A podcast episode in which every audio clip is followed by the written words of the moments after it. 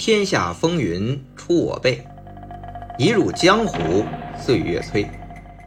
大家好，我是魏君子，一个被香港电影改变命运的七零后。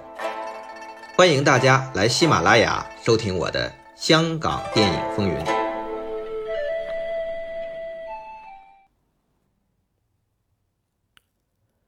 话说，第二届香港电影金像奖首次设立。最佳动作指导奖项入围的六部作品，囊括1981年底到1982年底上映的香港电影。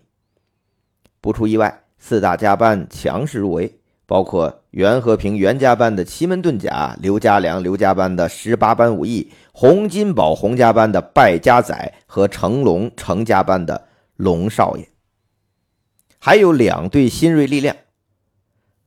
是来自内地武术冠军队联合演出的《少林寺》，以及和四大家班关系密切的成龙、洪金宝的师兄弟，同样是七小福的袁奎，他导演并担任动作指导的《龙之忍者》。前文书啊，我们分好几章啊，分别分析了袁家班、刘家班和洪家班的入围作品。因为奇门遁甲和十八般武艺都是南北功夫和旁门左道斗法，不走寻常路，所以这次华山论剑，袁和平和刘家良有点东邪西毒的意思。败家仔则是咏春拳里融合街头实战格斗，还有红船越剧的美学，打得漂亮和摔得惨痛兼而有之，属于古典和现代的完美融合。我最中意。事实上，金像奖也是把最佳动作指导奖最终颁给了败家仔，所以我称他为中神通。至于成龙的龙少爷和李连杰的少林寺，那不就是南帝北丐了吗？至于谁是南帝，谁是北丐，不好说。成龙当时还不敢说是功夫之王，但是。他可是功夫片的票房冠军，李连杰那是全国武术冠军，还好几届，但在电影领域还是初生之犊啊。如果从地域上来讲，成龙在香港，李连杰在北京，一南一北。但如果称李连杰是北丐也不准确，所以，嗨，这也就是一说，方便大家理解而已，别较劲，别当真。那么，龙少爷和少林寺两部戏确实在一九八二年的春节档打了一个马头追马尾。少林寺的成功啊，我们待会儿讲。但龙少爷和少林寺相比，是吃了一个亏呀。什么亏呀？观众预期太高，因为醉拳和师弟出马的巨大成功，成龙成为冠绝港台的超级巨星。观众都期待他能够带来更刺激、更绝的视觉奇观。在功夫片泛滥的那几年，成龙是绞尽脑汁想突破。我不搞袁家班的奇门遁甲，刘家班的十八般武艺，洪金宝的传统技击融合现代格斗，那我搞什么呢？从师弟出马开始，他靠打生鱼式的超强体能，真实摔打，打破套路。同时将功夫用现代体育竞技包装，这些我们前面都讲过。平心而论，龙少爷的三场大戏拍的相比师弟出马绝对是全面升级。和同期袁家班、刘家班甚至洪家班相比，在动作的难度和危险度上，以及动作场面的壮观和编排上，那都是更上层楼的呀。确实，成龙拍戏。动辄一年，拍的时间长，自然更用心，更见细节功力也好看。但龙少爷的问题在于，你踢毽子和抢包山两场动作大戏拍的再精彩惊险，但和剧情主线没关系啊，你是脱离故事单独存在的。这么说吧，就是删掉这两场戏，对观看影片也毫无影响啊。这就是问题了。动作戏再精彩，也是为故事、为人物服务的。虽然说当年的港片创作注重桥段，尤其是动作片，往往先琢磨动作戏，然后用情节串起来，经常犯结构松散的毛病。但是像龙少爷这种这么重要的两大场动作戏，居然可以完全拿掉，而完全不影响剧情，可就太可怕了。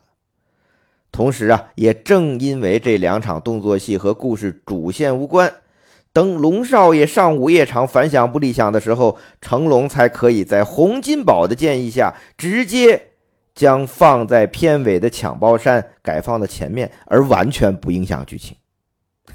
倒是好修改呀，但拍这么大两场动作戏，居然前后跟剧情人物不挨着，观众单纯看动作。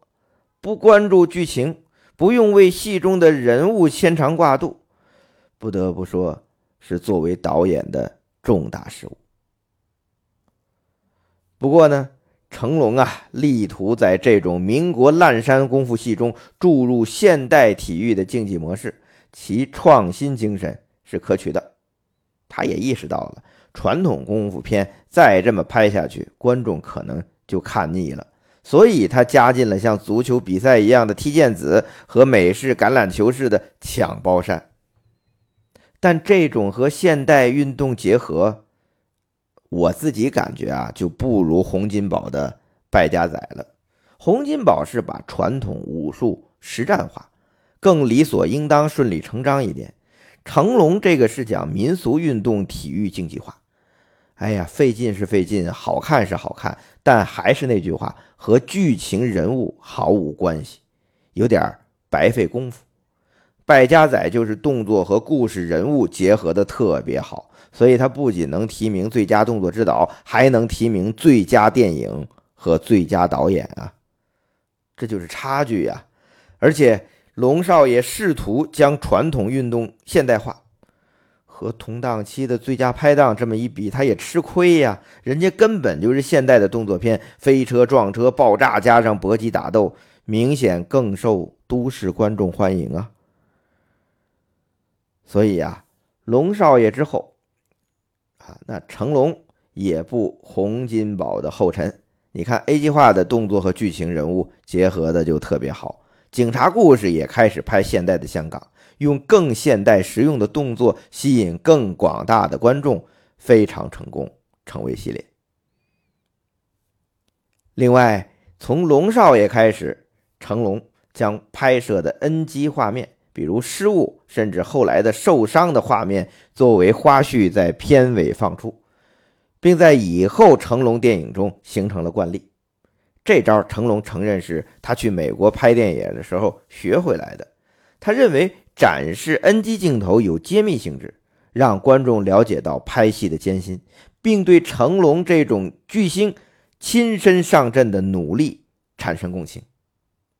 事实证明，由于成龙后来做的动作越来越高难度，越来越惊险，观众也更愿意在片尾看到这些惊险动作的 NG 花絮。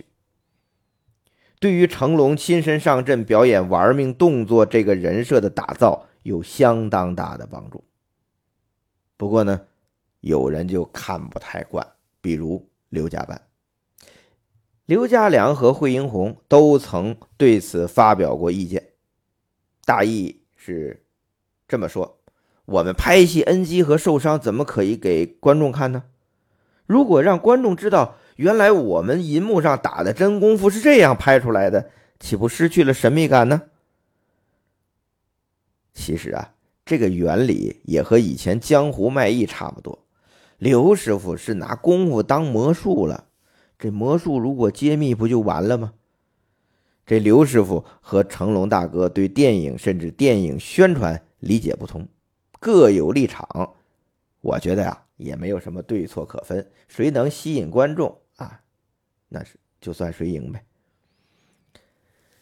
龙少爷虽然当年没有帮助嘉禾登顶票房冠军，让成龙受到很大的挫败，但依然无损是功夫片的经典之作。用最多的舞狮、最笨的办法、最真实危险的摔碰撞、最多的 NG 拍成的踢毽子和抢包山，现在看依然是精彩无比。可以看出啊，一个成龙的用心，一个。没上过什么学，从底层龙虎武师出身，通过不断拍摄积累经验，用土法炼钢的方式拍成电影史上的奇观，这是香港精神，龙虎武师精神。不过，你有时候你不得不承认，生不逢时啊。龙少爷虽然是成龙呕心沥血之作，但因为自身犯了两场动作大戏与剧情和人物脱节的问题。又加上上映时碰见了两部不世出的猛片，《新影城的最佳拍档和左派公司的《少林寺》，这烂山遇上摩登，龙少爷碰上少林最强武僧，哎，你就甘拜下风。我们花了十余回的篇幅讲四大加班斗法。相信大家对刘家良、洪金宝、袁和平、成龙四大掌门的风格已经有所了解了。那么，和他们一起入围金像奖第一次设立的最佳动作指导奖的少林寺和龙之忍者，又有什么特色呢？先说少林寺，当年一上映震惊中外，他这成功原因呢很多，天时地利人和。其中啊，除了来河南嵩山少林寺原址啊，其实也有其他名胜古迹实地取景啊，尽显祖国的壮丽山河。他最重要的原因啊，我认为就是以李连杰为首的全国武术冠军天团联合演出，加上导演张鑫炎英明果断，决定用武术队的四个教练马贤达、于海、潘清福、王长凯担任武术指导。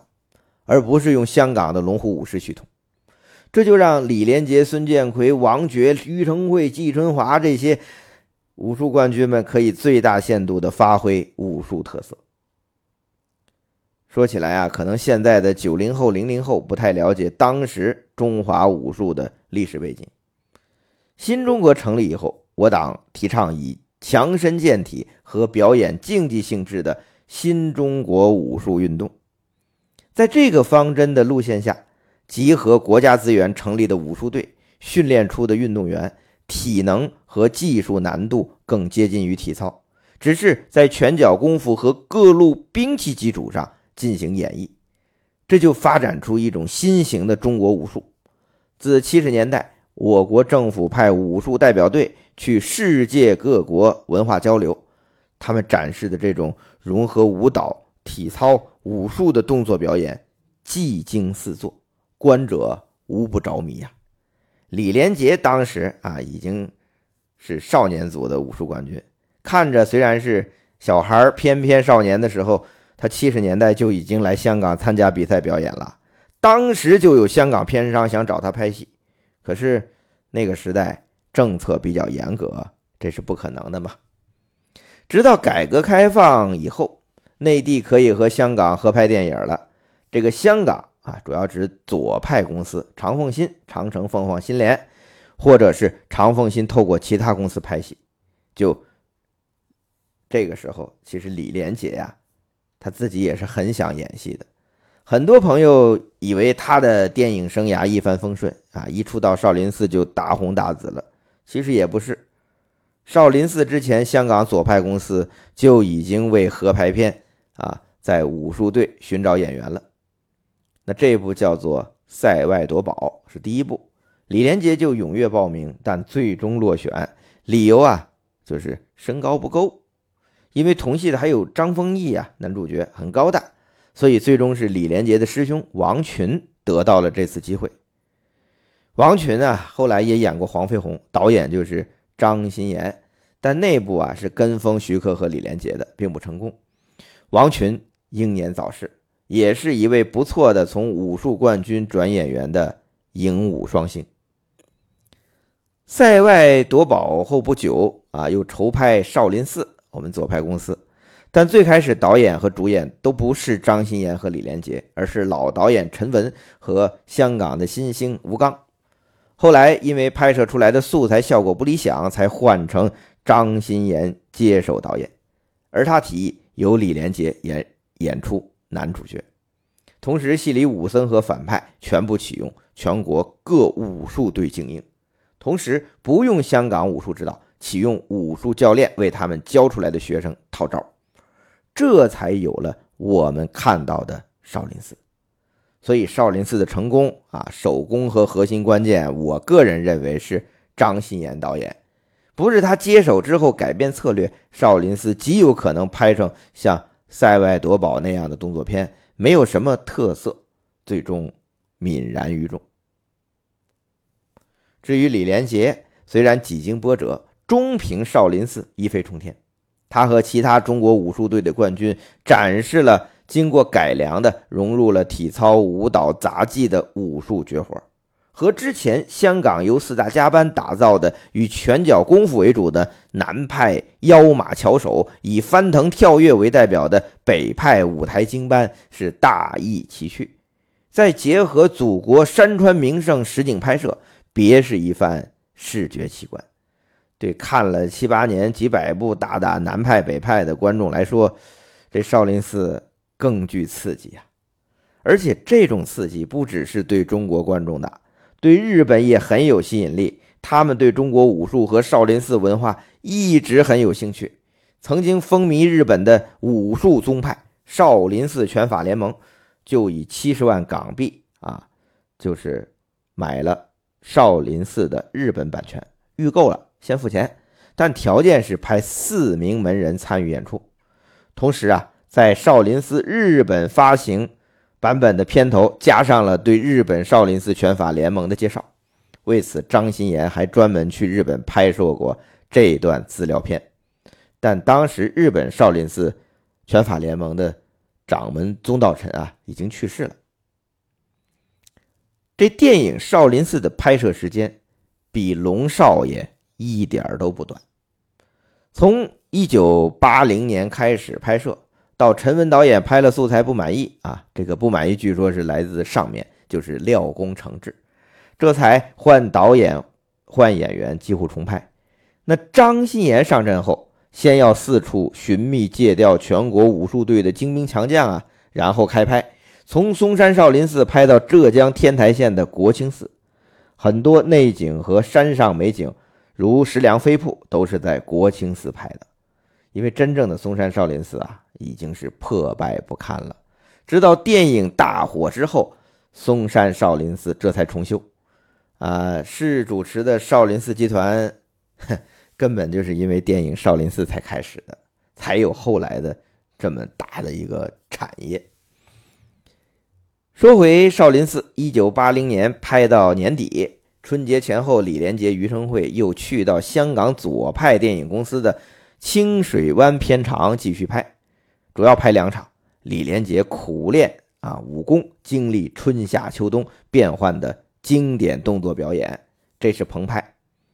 这段动作啊设计是由李连杰本人完成的，就是把他一直练习的这个和表演的动作加工改动一下。其实整部少林寺的动作都是这么来的。都是武术运动员们根据角色设定，将平时练的动作套路耍出来，比如孙建坤的醉棍等等。尤其是十三棍僧各展绝活练功那段，简直是武术大赛展示。像遇到对打戏，比如李连杰对余承惠，就是俩人研究怎么套招，武术教练辅助。所以啊，这少林寺虽然署名马先达、于海他们四个中年教练为动作指导。实际上是全体武术运动员教练一起设计的结晶，是集体的胜利。这和左派公司的这个我党风格啊十分相似啊，强调集体的胜利。在香港的清水湾片场啊，除了拍摄李连杰的春夏秋冬练功，还有一个重场戏，就是李连杰去王仁泽府中报仇，并救出牧羊女白无瑕。因为是府宅内景，所以在片场拍摄。因为余承惠之前拍摄锁骨脱臼受伤，静养了数月，就这次拍啊，就不想让他再受伤了，所以里边有一场王仁泽被白无瑕踢进水池的空摔动作，就交由替身完成。这个替身是谁呢？嘿，又是七小福之一的袁斌。他当时啊，主要在邵氏帮堂架。这次也是偷偷出来捞啊。这是一九八一年春节前后在香港清水湾片场拍，完了又回到内地河南、杭州等地继续拍摄，前前后后也用了一年多才完成。少林寺在当时来讲，给观众带来了非常新奇的观影体验。最强的武术冠军展示有别于南派功夫和北派杂耍的套路武打，一下征服了。亚洲观众，这部戏在日本、新加坡和香港地区都取得了特别好的票房收益。当时啊，这香港左派公司出品制作的电影发行到海外啊很困难，因为它还是存在一些某些这种跟政治呃有关的封锁。那长城、凤凰、新联的电影在新加坡等地就很难发行。为了让少林寺能够正常发行到海外，那该片的出品公司啊，就长凤新，他们用了没有用自己的厂标，而是用的一个叫中原影业。哎，用睁眼影业不是长凤新发到海外，那大家就睁一眼闭一眼了啊！市场为王嘛，这么好的片子，所以少林寺啊作为左派公司制作的电影才能发行到东南亚。当时这台湾地区仗着他们是香港电影的主要市场，只要亲近内地啊，政府就动辄封杀。本来少林寺最初的导演陈文，他是因为身体和上面不太满意等原因吧，他退出了导演岗位。他当时啊还找过刘家良啊，请他来接手拍摄少林寺，而刘家良就是顾及着被封杀这一点，他没敢接。后来，邵逸夫和内地谈合作，让刘家良北上拍南北少林。刘家良那个时候就是怕被台湾封杀，他不敢接啊。邵逸夫就拍胸脯保证没事有我呢。结果刘家良拍完南北少林回来，邵氏停产了，刘家良还真被台湾封杀了。哎，谁叫你那么有名呢？这是后话了啊。所以说，少林寺作为我党领导的香港左派公司，海外文化传播、输出和宣传的。重要作品，哎呀，它的诞生还是很艰难的。那少林寺虽然是全国武术冠军天团联合演出，但李连杰呀，无疑是众星捧月。他本身就是蝉联五届的全能冠军，是天才型的武术运动员，加上形象英气十足，特别有观众缘所以少林寺一出，他就成为超级红星。可是因为在国家体制内，当时计划经济下，他拍戏还是按照国营标准。那拍一部少林寺啊，拍了一年多也就几百块的片酬。那到后面少林小子和南北少林也是啊。可是和他同级别的成龙，八十年代初已经是几百万片酬了。连刘家良在邵氏拍十八般武艺啊，前后也是拿到了百万片酬了。那相比之下，这落差就可想而知。所以那个时候，李连杰已经知道他是会脱离体制，谋求在市场体系的电影行业发展了。那这段故事我们在第一季讲徐克系列的时候有讲到，有兴趣的朋友可以翻过去听听，这里不再赘述。今年啊是少林寺上映的四十周年，日本对少林寺电影做了数码修复，进行重映，可见它的受欢迎程度。那少林寺呢，在中国影史上。也堪称七零后、八零后心中不可磨灭的经典。关于他的台前幕后故事啊，咱们这点时间肯定不够聊，所以呢，下面大家一定要记住，下周二，也就是三月十九号，不是三月十九号，下周二，四月十九号晚九点，我再做一期直播。邀请少林寺副导演、香港左派公司知名电影人施阳平先生，以及电影文化研究者飞鸿黄赵伟赵哥，我们一起回顾少林寺的详细的诞生过程，独家解密台前幕后故事，拨乱反正，民间网络讹传。那下周二四月十九号晚九点，不见不散。呃，说完少林寺啊，我们再。看回一九八二年香港金像奖首次设立最佳动作指导奖获得提名的六部作品中，我们已经说了五部了。四大家班加上李连杰《少林寺》，这第六部就是袁奎导演的《龙之忍者》。那吴思远，我们这集开篇就讲他，香港独立制片最成功的电影人，但是他挖掘并力捧袁和平、成龙、徐克、袁奎、刘德华、周星驰这些别具影响力的电影人，就可以看出吴思远对港片的贡献。袁奎是他继袁和平之后力捧的武术指导，那袁奎本来是袁和平的副武术指导，袁和平自立门户之后。吴思远就给袁奎开了这部《龙之忍者》，让他做导演，还从美国找了一个酷似成龙的 A B C，给他改艺名李元霸做男主角。这《龙之忍者》的故事模式啊，前有刘家良的《中华丈夫》，后有程晓东的《生死决》，都是中国功夫或者武侠大战日本忍者忍术，基本上是双雄模式。那中华丈夫啊是刘家辉对苍田宝昭，龙之忍者呀是李元霸对真田广之，生死决呀是刘松仁对薛少强。那八十年代那两年啊，就是前两年，八一、八二年、八零年，功夫片除了南派拳脚就是北派杂技，实在是没啥新鲜的。所以大中华武术啊展示的这少林寺一出就惊艳了。那其他想玩点新花活。想什么呢？什么新呢？就想起了日本忍者电影，所以这期间啊，也出现了很多中国功夫战忍者的片子。除了刚才提到的这几部，还有张彻的五遁忍术，于仁泰导演袁家班动作的巡城马，最后也是大战忍者。徐克的蝶变呢，虽然没有出现忍者，但很多道具手法啊，明显受到了忍者电影的影响。所以在那个时期啊。武侠功夫片中加入忍者忍术，这并不新鲜。但像袁奎在《龙之忍者》里用的这么像模像样、热闹丰富的，还真不多见。而且这部戏里的忍者啊，还很大阵仗。真田广之当时是刚刚崛起的日本红星，他的师傅是后来演《风云雄霸天下》的千叶真一。那吴思远邀请真田广之来演出，和李元霸对战，还真有点儿。中日大战的意思，你想后来生死决的徐少强不是日本人，中华丈夫中的苍天宝昭一直在香港发展，他算是香港影星，在日本他不混，唯独这龙之忍者中的真田广之算得上是正宗日本味儿，而且他在日本那个时候正当红。那真田广之后来就演了陈凯歌的无极，最近也在很多的好莱坞电影里面出现。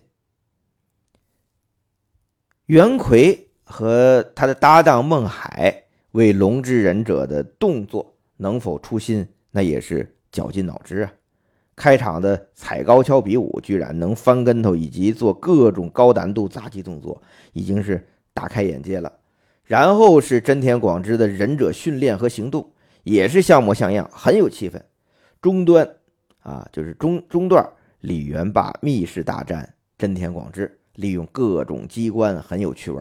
尤其是用黑白双布啊，就是黑白双面布隐身，很搞笑，又能展示动作身手，和八爷袁家班的奇门遁甲是交相辉映啊。反而是最后李元霸、真田广之联手大战大 boss 黄正利，没有特别惊喜的地方。哎，吴思远那个时代的动作电影有一个特别，哎，他的便宜就是他最后的大 boss 都是黄正利，因为黄正利是他签的嘛。呃，虽然这个最后那场大战啊，龙之忍者没什么特别惊喜的地方，但整体而言已经是相当不俗了。所以袁奎和孟海作为新晋力量，也入围了强者云集的金像奖首次最佳动作指导奖。那龙之忍者呢，在一九八二年的六月推出，奇门遁甲是七月推出，一个七百多万，一个八百多万票房，成绩虽然比不上龙少爷和少林寺。但已经算相当不错了。袁奎也因此跻身动作指导名家之列，成为八九十年代四大家班之外和程晓东并列成就最高的两大高手。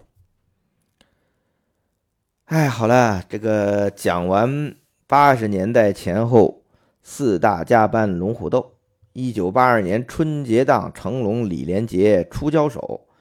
到金像奖首次设立最佳动作指导六大高手竞技，香港电影风云第三季就告一段落了。哎，这个本来啊，我们第三季开篇是想按照杜琪峰导演的提议，聚焦一九七八这一年前后香港影坛发生的变化。